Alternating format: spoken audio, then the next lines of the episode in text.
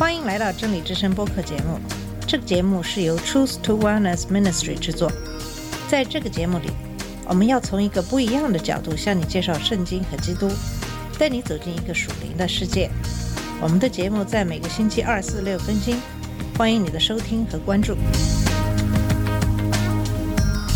all the colors of the rainbow.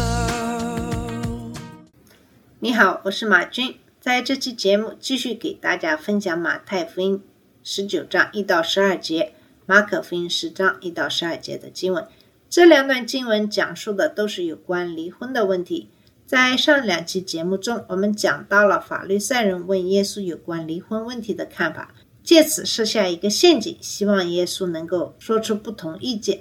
希望耶稣表明自己的观点以后，会受到不同意见的人的攻击。可是耶稣却并没有正面回答这个问题，而是通过引用《创世纪》中的经文，揭示了婚姻中夫妻之间关系的本质。这就是马太福音十九章四到六节，马可福音十章三到九节的经文。那么今天继续上期的节目，来看一看离婚的原因。在马太福音十九章第七节说，他们对他说：“那么摩西为什么吩咐给他一个证书，让他离婚呢？”这些自称是摩西律法专家的人误用了摩西的命令。这里指的是《生命记》的二十四章一到四节。这段经文是说，如果一个人娶了一个妻子，并与她结婚，而他在他眼里没有好感，因为他发现他妻子有些不雅的地方。他给他写了一张离婚证书，放在他手里，把他从家里送出去，他就离开他家，去做另一个人的妻子。如果后一个丈夫反对他，给他写离婚证，放在他手里，把他送出家门，或者后一个丈夫死了，他娶她为妻，那么送他走的前夫就不能再娶她为妻，因为她已经被玷污。因为这在耶和华面前是可憎的，你不可把罪带到耶和华你神所赐给你做产业的地。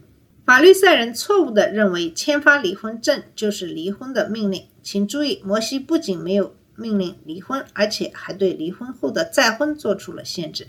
他们忽略了这一点，而专注于他身上发现不雅的性质，以便为他们的离婚做辩护。这是那场关于淫乱的。辩论导致了对离婚的不同的看法。耶稣将在第九节为我们澄清这一点。但首先，耶稣解释了离婚的真正原因。第八节，他对他们说：“因为你们心硬，摩西允许你们与妻子离婚，但从一开始就不是这样的。这就是问题的核心所在。离婚并不是被命令的，他被允许了，而且只是因为他们的心肠太硬。”今天也是如此。离婚之所以发生，是因为人们对神的事情、对遵从他的旨意、对避免不忠、对悔改和宽恕的心硬。神通过摩西间接的、不情愿的允许离婚，因为人的心硬。但这与他的设计是相悖的。马太福音十九章九节中，耶稣以一种不经意的方式回答了他们关于离婚的问题。我又告诉你们，除了不道德的事。凡是和妻子离婚另娶妇女的，就是犯奸淫了。我们要注意，这里耶稣仍然没有主张证明或批准离婚。马可福音只是说离婚会导致再婚的通奸行为。马太福音指出了唯一的例外条款，即如果离婚发生，无辜的一方不会犯奸淫。额外的通奸复合的一个例外是，如果离婚是由于不道德的行为。这个不道德的行为指的是性罪的总称，包括通奸、私通、乱伦、同性恋和受教。所有这些在立位记第十八章中都被列为在主面前的可憎行为。耶稣是在说，离婚导致无辜一方的通奸行为增加的一个例外是性罪。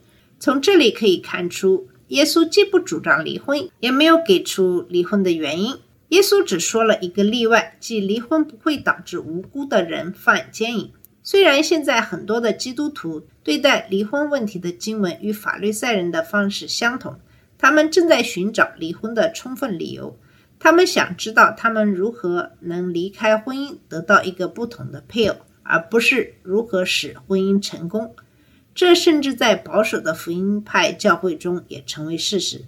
在这些教会中，离婚的理由越来越多，越来越合理。但是，以丈夫没有满足妻子的情感需求为由，以情感遗弃等借口寻求离婚是一种罪。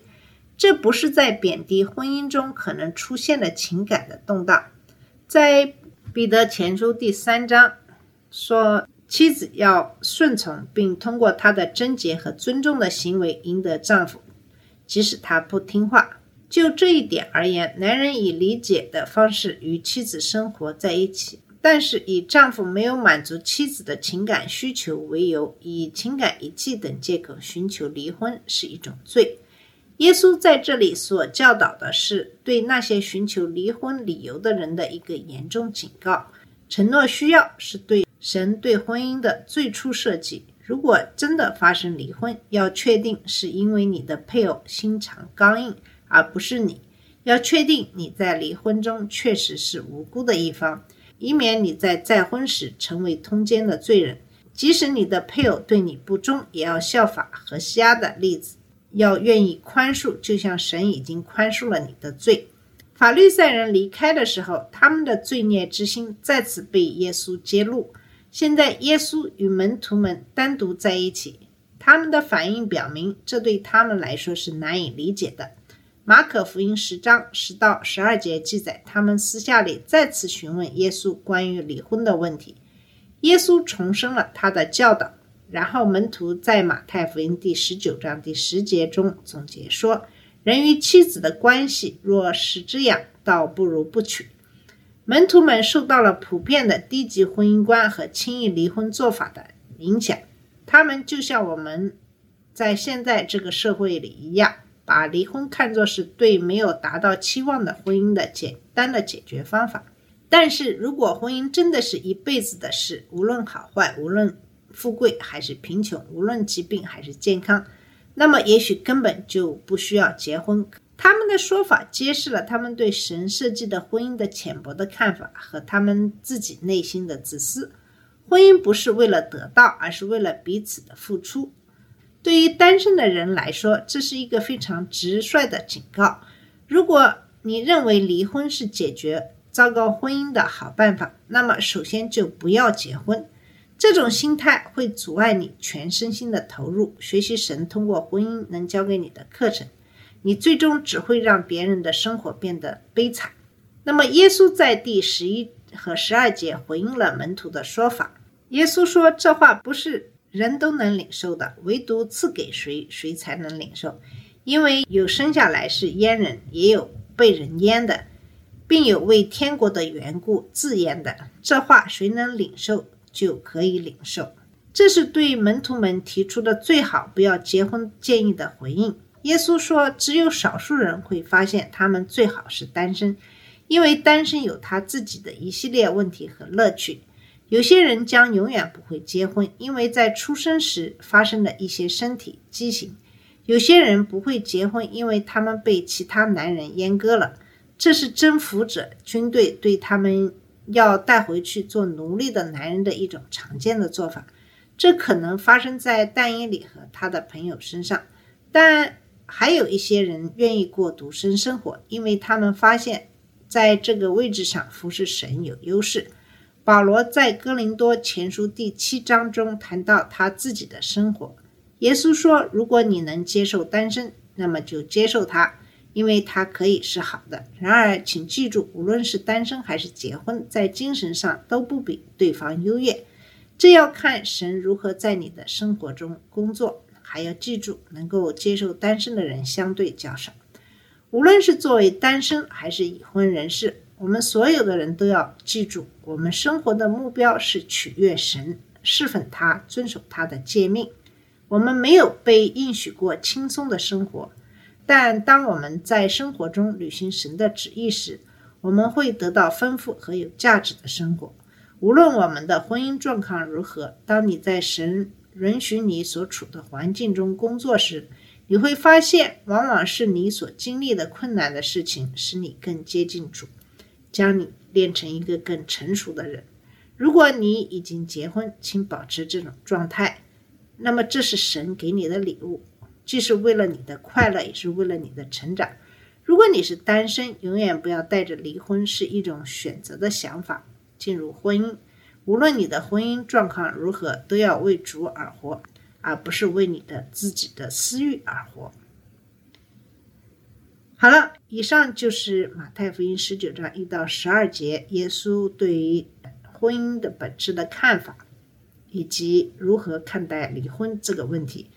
那么，谢谢你的收听，我们下次节目再见。这里是真理之声播客节目，真理之声是 Truth to Wellness Ministry 旗下的一个节目，由 Truth to Wellness Ministry 制作和播出。如果你有什么想跟我们分享，请给我们发电子邮件，我们的邮箱地址是 truth to wellness at gmail dot com。你也可以直接去我们的网站 www dot truth to wellness dot com 浏览更多的信息。下次节目再见。All colors of the rain